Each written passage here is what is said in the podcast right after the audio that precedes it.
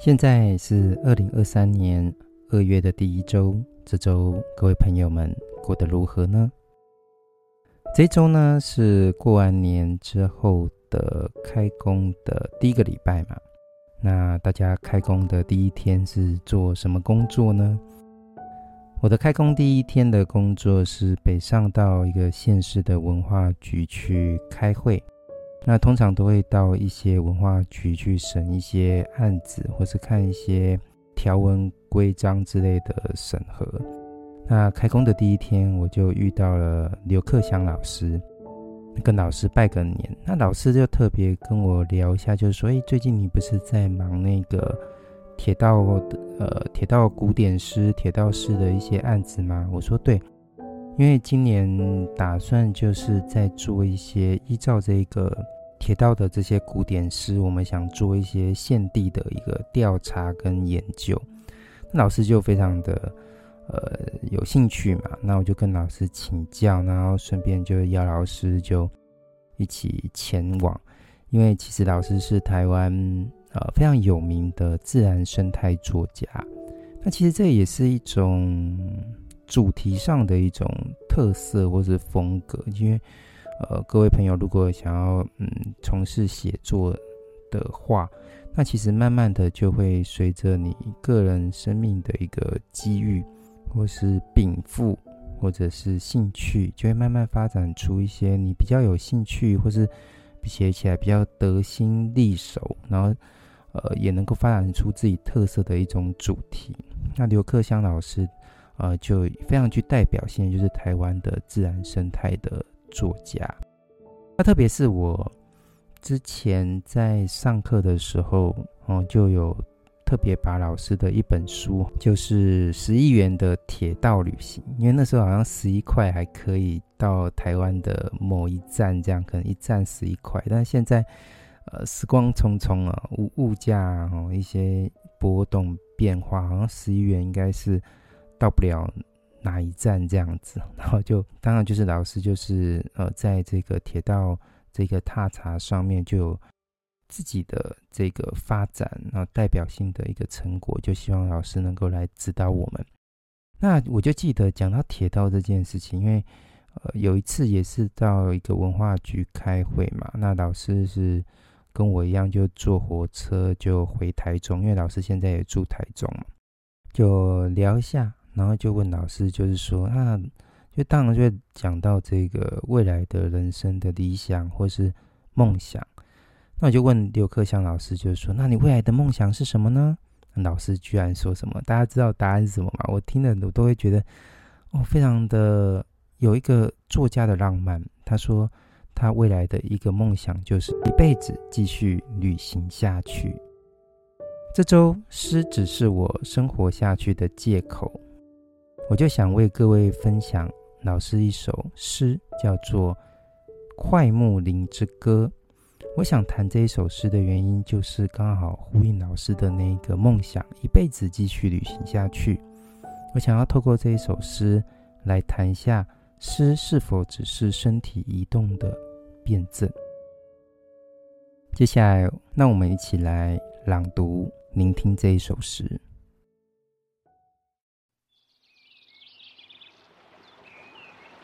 快木林之歌》，刘克襄的诗，谢坤华朗读。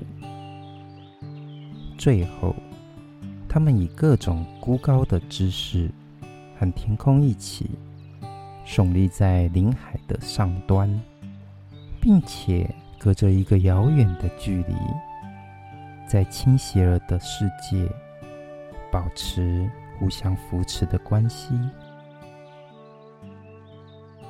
那时，一切都成熟了，有几百种绿色在林海下起伏来去，蕨草攀附着他们的胸膛，探出着阳光的方向；兰花搂抱住他们的臂膀，展露出森林的绚烂。山云停靠在他们的肩胛，准备好清晨的漂泊。飞鸟也寄居在他们的发梢，等候着明日的旅行。他们是群居的大象，透过生命的缓慢成长，一千年的漫漫，仰望着天空的深度和宽广，仰望着他们的高耸。我们是害怕孤独，却可能面对孤独的旅人，在短暂的瞬间，不断的测出自己的渺小。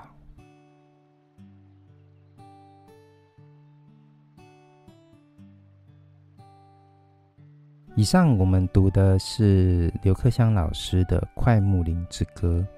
那桧木其实是一个非常珍贵的一种树种。我最近呢在读吴明伦的一个新出的一本小说，叫做《道丁》。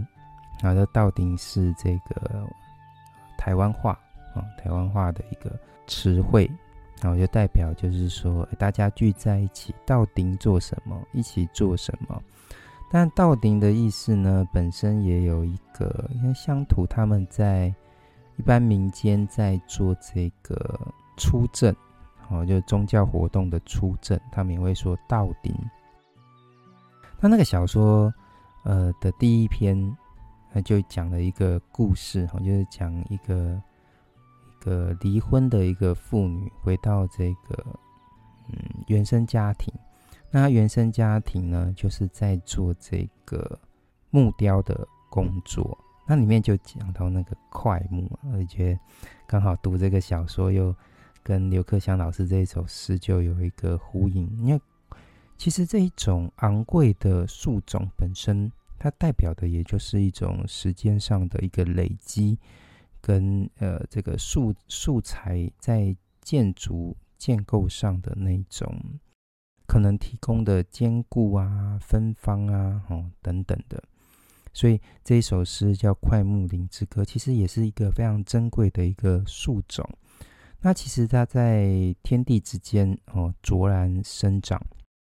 这首诗一开始就呈现了快木林哦，因为它是快，它不只是快木，而是快木林一个群聚的一个呃树种哈，它所呈现出的一个凌驾的高度。那这首诗一开始就不断的去呈现一个高度，他说快木林是。有着孤高的一个姿态，不断的生长，不断的生长，直逼什么天际？或许用直逼还有一种挑战或是胁迫的感觉。那诗人是说和天空在一起，某一种程度上，这个快木的群体的一个伸展，他可能要寻求的就是这个一起，而不是那一种挑战。所以呢，他。呃，非常孤高的一个姿态，就在这个林海当中的一个上端，然后可能在这个森林当中有不同的树种，那这一群渴求与天空相伴的快木林呢，哎，就成为一群呃，在树海当中，呃，不能说是孤高，我觉得是可能是一群树种的一个上扬。那这时候呢，你会发现，那这首诗在发展的一个过程当中，要寻求的是一种挑战的一个感觉嘛。哦，我们来看这首诗，相对于这个凌驾的高度这件事情，我觉得它结尾其实也就在提供一个辩证，因为他说，在短暂的瞬间测出自己的渺小。那这个自己呢，其实就是观树人，那可能是诗人，也可能就是我们啊。想到这个快木林这么的高耸，直拔这个云端，去寻求与天空之间的陪伴。那我们人呢？我们人可能身高了不起，就如果是像这种篮球员，可能破两百公分，但再怎么样，也就是这样的一个高度嘛，这就是非常。经典的一个小大的一个相对，讲到这个与树之间的这种相对感，那就会想到庄子逍遥游有个非常经典的一个寓言，哈，他讲了描述了一个世界，我们来听听看哈。他说：“楚之南有冥灵者，以五百岁为春，五百岁为秋。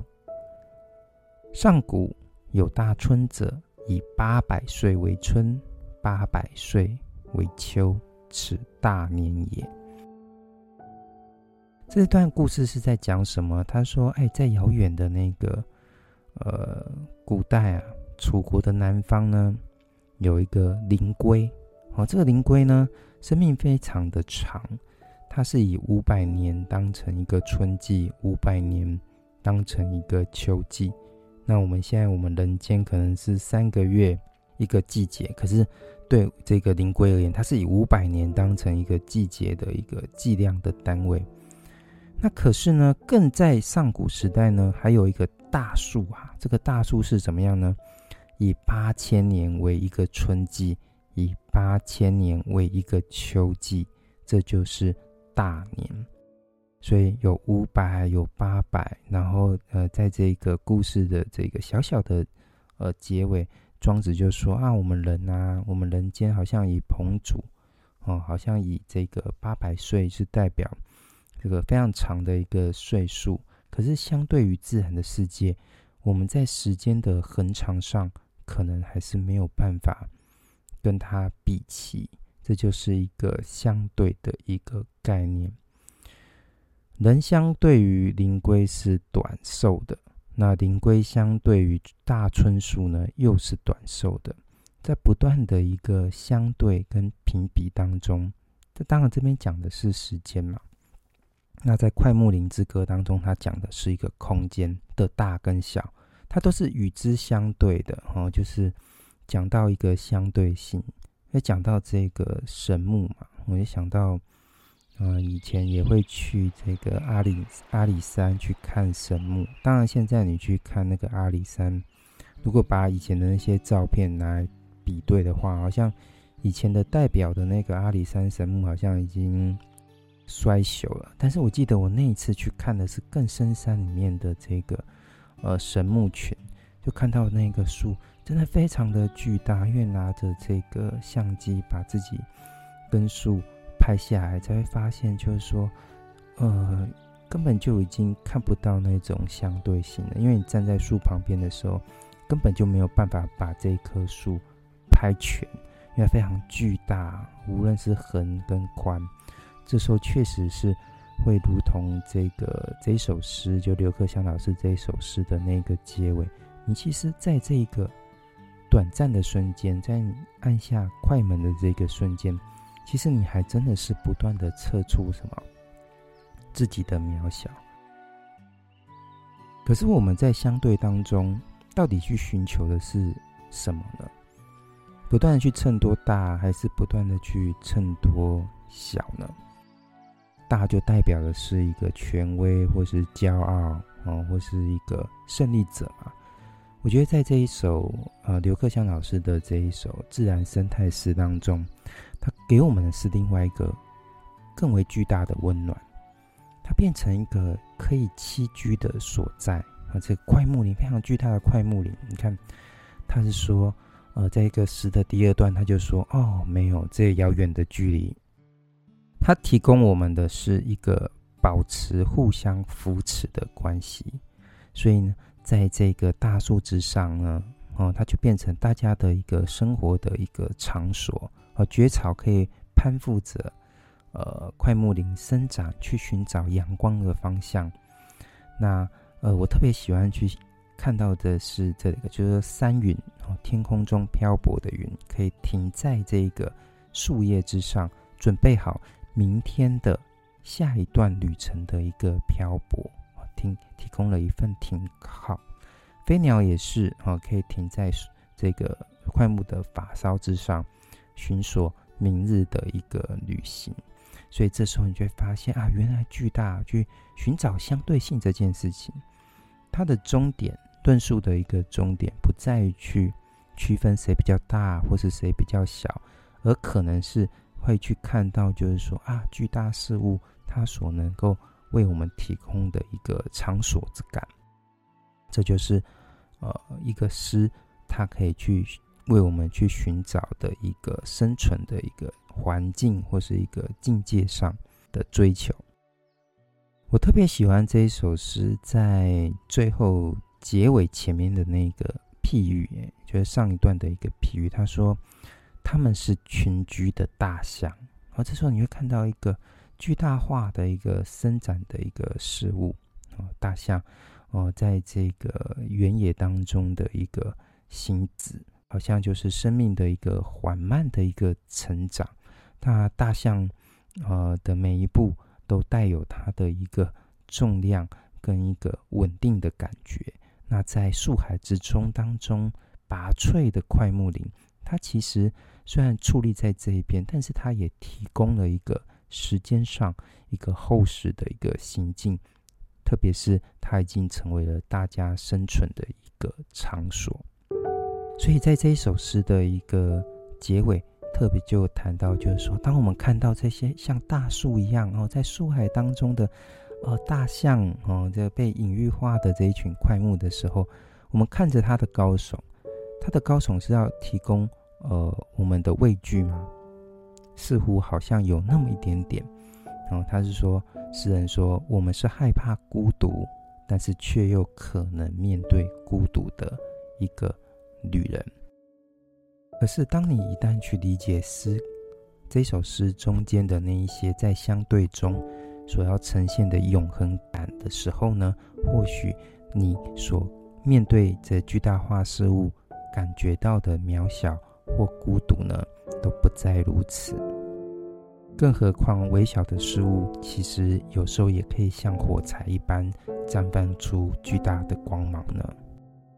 我们所在纸上所写下的这一些微小的文字、微小的诗句，也许也正在于我们对意义的一个追求，能够让这些微小的文字散发出那些意义的光芒，给别人温暖。刘克襄《快木林之歌》，这是我们在二零二三年二月的第一周诗。只是我生活下去的借口，跟大家分享的诗。下一周我们会遇到什么事呢？